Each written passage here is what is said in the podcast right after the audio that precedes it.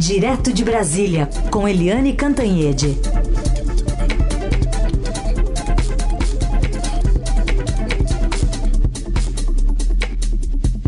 Oi, Eliane, bom dia.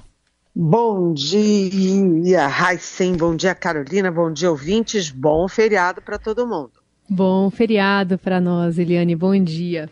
Vamos falar um pouquinho sobre São Paulo, estado de São Paulo que tem agora esses últimos dados fresquinhos do IPEC, que traz a intenção né, de votos para o Palácio dos Bandeirantes. Temos aqui, por exemplo, considerando os votos válidos, são excluídos os brancos e nulos, Tarcísio de Freitas tem 53% dessas intenções e Haddad 47%. É uma redução um pouquinho menor. Num cômputo geral, a gente tem é, Tarcísio com 46 e Fernando Haddad com 41, quando leva em conta brancos e nulos também. Os eleitores paulistas dizem que é, já tomaram basicamente a sua decisão como definitiva. 84% afirmam que não devem mudar. 16 declararam que ainda podem mudar para um ou outro candidato até o dia da eleição. Na espontânea de intenção de voto, na qual os nomes dos candidatos não são apresentados para os entrevistados, 23 estão indecisos, ou seja, não sabem apontar espontaneamente quem quem vota, votariam. Essa pesquisa foram ouvidas 2 mil pessoas entre os dias 9 e 11 de outubro, em 84 municípios, dois pontos percentuais para mais ou para menos e a margem de erro. Pesquisa registrada no TSE sob o número SP 03658-2022. Eliane, o que, que te mais chama a atenção nessa pesquisa, que vem depois também da realização do primeiro debate entre os dois candidatos no começo da semana?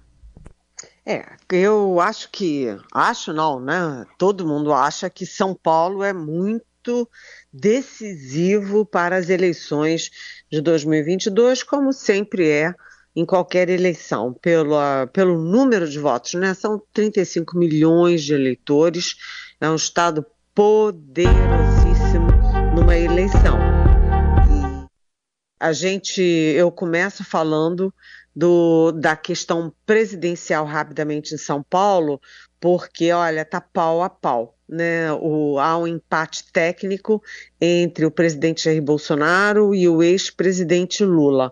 O Bolsonaro cresceu três pontos, mas o ex-presidente Lula, oito, se a gente considerar crescimento, né? Não é tecnicamente correto, mas o que eles tiveram no primeiro turno e que apresentaram agora no IPEC. Lula oito pontos a mais em São Paulo. Então, tá a, a eleição em São Paulo no caso da presidencial, está 51 a 49 nos votos válidos, ou seja, dois pontinhos dentro da margem de erro, isso significa empate técnico. Então, os dois candidatos vão reforçar aí as suas campanhas em São Paulo. No caso da estadual, Carolina já resumiu bem os números é, foi uma, um resultado considerado muito positivo na campanha do petista Fernando Haddad. O PT não esperava um resultado tão bom Uh, rapidamente. Por quê? Porque nessa largada do segundo turno, o candidato bolsonarista Tarcísio Gomes de Freitas é, colheu, né, aumentou no balaio dele de apoios é, o apoio, ele já tinha tido o apoio do PSD, do Gilberto Kassab no primeiro turno.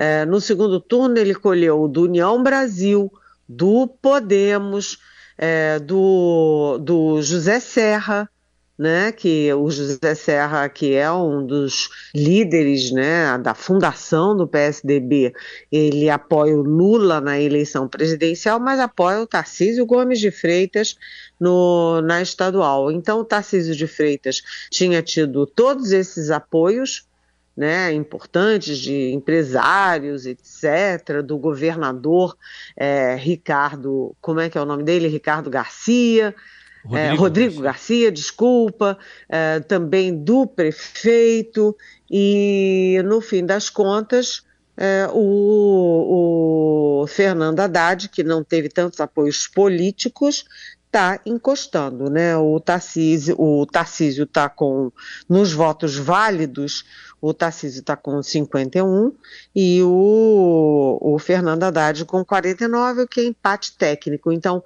isso foi comemorado na, no comitê de campanha do Fernando Haddad. Mas ainda tem, tem que suar porque o Tarcísio continua na frente. Hoje o, tem um, um, programa de campanha interessante do Fernando Haddad em São Paulo, porque ele vai, a, vai à missa na igreja de Nossa Senhora Aparecida em Itaquera, Itaquera, do Corinthians, etc. E o Haddad vai com Geraldo Alckmin que é o candidato a vice na chapa do Lula. Ou seja, eleição pegando fogo em São Paulo com uma grande indefinição. Tanto quem ganha no Estado para presidente, quanto quem ganha no Estado para governador. Com o Fernando Haddad surpreendendo positivamente, mas o Tarcísio Gomes de Freitas ainda à frente, como foi no fechamento das urnas no primeiro turno. Helene, está quente também a eleição em Pernambuco, onde Marília Reis venceu o primeiro turno sobre uh, Raquel Lira, uma vantagem em torno de 166 mil votos. E agora a pesquisa do IPEC está mostrando Raquel Lira com no, nos votos totais, está tá aí com 50 a 42, e nos votos válidos 54% para Raquel Lira do PSDB e 46% para a Marília Reis, que agora está no Solidariedade, mas que é apoiada pelo ex-presidente Lula. Como é que está essa eleição pernambucana também? Pois é, eu vou fazer novamente isso de dar um, um pitaco sobre a eleição presidencial em Pernambuco. Pernambuco é um dos estados mais politizados do país. Aliás, Pernambuco tem é, grandes representantes na medicina, é, na advocacia, no jornalismo e também na política. As bancadas pernambucanas, não importa se de direita, de esquerda, de centro, são bancadas muito respeitadas no Congresso Nacional. E Pernambuco é o estado natal do ex-presidente Lula, onde sempre ele é campeão, né? O PT é campeão e praticamente o Lula é, imbatível em Pernambuco. Então, o Lula teve na, no primeiro turno 66% dos votos válidos e pelo IPEC ele está com 73%, ou seja, tem uma diferença de 7 pontos a mais pelo IPEC em relação ao primeiro turno. E o Bolsonaro oscilou dois pontos para cima é, 73% dos votos, com, com certeza não é brincadeira. E lá no, no, no, quando você vai para a eleição estadual, a Raquel Lira, que é do PSDB, ela passou à frente de Marília Reis, que é do Solidariedade, mas é a, era do PT e é a candidata apoiada pelo Lula, e a Raquel Lira simplesmente passou por um, enfim, um trauma enorme no dia da eleição, porque o marido dela, de 44 anos de idade, morreu com um infarto fulminante no dia da eleição. Então, a campanha da Marília Reis já tinha precificado isso já sabia que na primeira pesquisa é, do IPEC, depois das urnas, a Raquel Lira ia passar na frente por uma questão de solidariedade da população com a viúva. Mas, além disso, a Marília Arraes cometeu um erro crasso, porque são duas mulheres competindo, é o único estado, aliás, eu não me lembro outra circunstância como essa, duas mulheres concorrendo ao governo é, no segundo turno, a Raquel e a Marília. E a Raquel, que está muito deprimida, muito trancada em casa com a morte do marido, pediu uma, um adiamento do início da campanha de segundo turno e a Marília Reis negou, negou e isso certamente teve efeito no humor dos eleitores e provavelmente mais ainda das eleitoras. É, o fato é que a Raquel Lira está com uh, 50 a 42 dos votos totais, né? E isso dá uma diferença de oito pontos, é muita coisa. Mas eu conversei ontem com gente da campanha da Marília Reis e uh, mesmo antes das pesquisas eles sabiam que a Raquel Lira ia passar na frente e que a Raquel Lira estaria com uma diferença confortável, e eles imaginavam cinco, seis, sete pontos, e deu oito pontos. E eles acham que quem vai reverter de novo a favor da Marília é o Lula, que, aliás, estará em Recife na sexta-feira fazendo uma caminhada pela capital é, eles acham que a força do Lula, com 73% dos votos é, pelo IPEC no Estado, que essa força do Lula é capaz de reverter a favor da Marília Reis. Vamos ver, porque são duas boas candidatas, duas mulheres com um bom passado, um passado limpo, e, e enfim, é uma disputa renhida e bonita, uma, uma disputa que eu acompanho com bastante interesse. Deliane Cantanhede conosco para falar sobre estratégia das campanhas eleitorais. Tem Igreja Católica reagindo ao uso político da fé nas redes sociais, muita coisa rolando nesse segundo turno, né, Eliane? E a agenda do presidente Bolsonaro voltada para os católicos. Pois é, o presidente Jair Bolsonaro, ele é disparado líder, é, líder aí né, entre nesse eleitorado evangélico, né? Aí o, a proporção do Lula a favor do Lula no Nordeste é a proporção da, do Bolsonaro é, a favor do Bolsonaro entre os evangélicos. É uma, uma presença muito forte e a gente sabe que os pastores estão é, liberados, fazendo campanha, retalhando é, os fiéis nas igrejas deles, etc, etc, no eleitorado evangélico. E o Bolsonaro, que acha que já, já matou essa, a, essa charada lá na, na, entre os evangélicos, ele passou a investir também nos católicos. Lembrando que os católicos são mais de 50% da população brasileira. O eleitorado católico é muito maior ainda do que o evangélico, apesar do evangélico estar crescendo bastante. Mas, enfim, aí o Bolsonaro foi para o Sírio do Nazaré, lá em Belém. E o que, que aconteceu? Primeiro, a, arquidiocese lá não gostou e reclamou do uso político. Então, Bolsonaro teve que ficar recolhido ali na corveta da Marinha, quase não apareceu, e não teve público de verde e amarelo, gritando mito, aquelas coisas, não.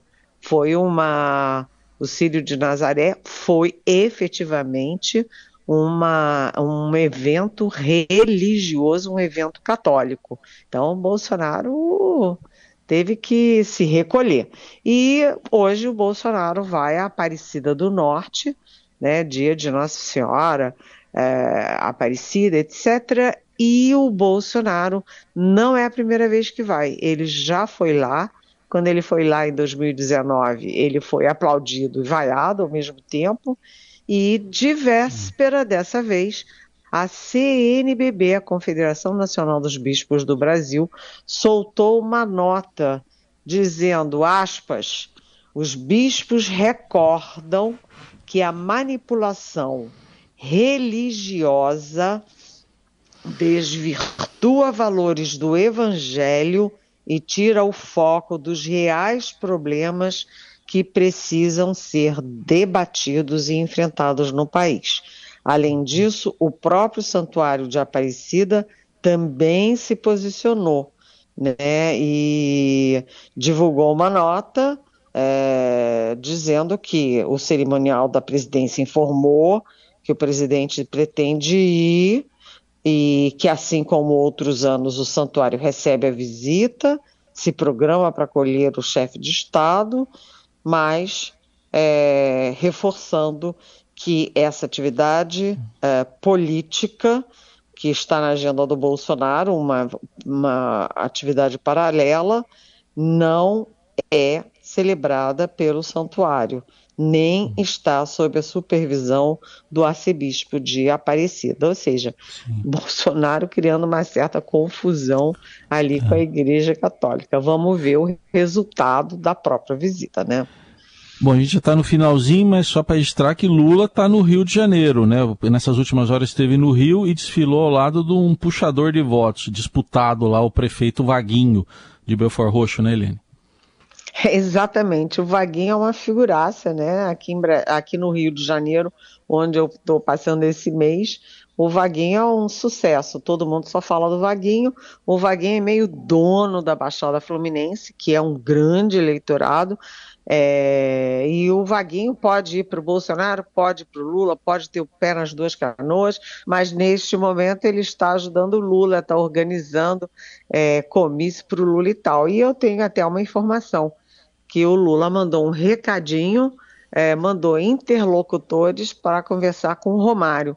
O Romário, o grande craque de futebol, que foi reeleito para o Senado, está bravo com o Bolsonaro porque o Romário é do PL, o partido do presidente, é, e no dia da eleição o Bolsonaro foi votar na Vila Militar, não com o Romário, que é do partido dele, mas com aquele Daniel Silveira, que foi condenado pelo Supremo e que o Bolsonaro homenageou com duas horas de evento no Palácio do Planalto.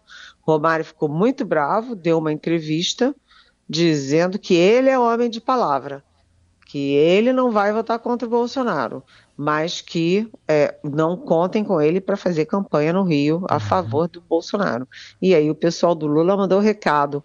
O Romário simplesmente, além de ser um craque de futebol, né, ser uma memória fresca como craque de futebol, ele teve 2 milhões, quase 2 milhões e meio de votos no estado. Então, olha só, Lula e Bolsonaro disputando o Romário. Muito bem, Eliane Cantanhete trazendo essa disputa aí que não é por posse de bola, né? Por passe quase, que a gente está vendo nessa corrida eleitoral. Amanhã a gente está de volta, Eliane também, a partir das nove. Você acompanha essa, esse comentário também nas plataformas digitais, em formato de podcast, também está lá na TV Estadão e no nosso site. Obrigada, Eliane. Bom 12 de outubro. Bom 12 de outubro. Beijão.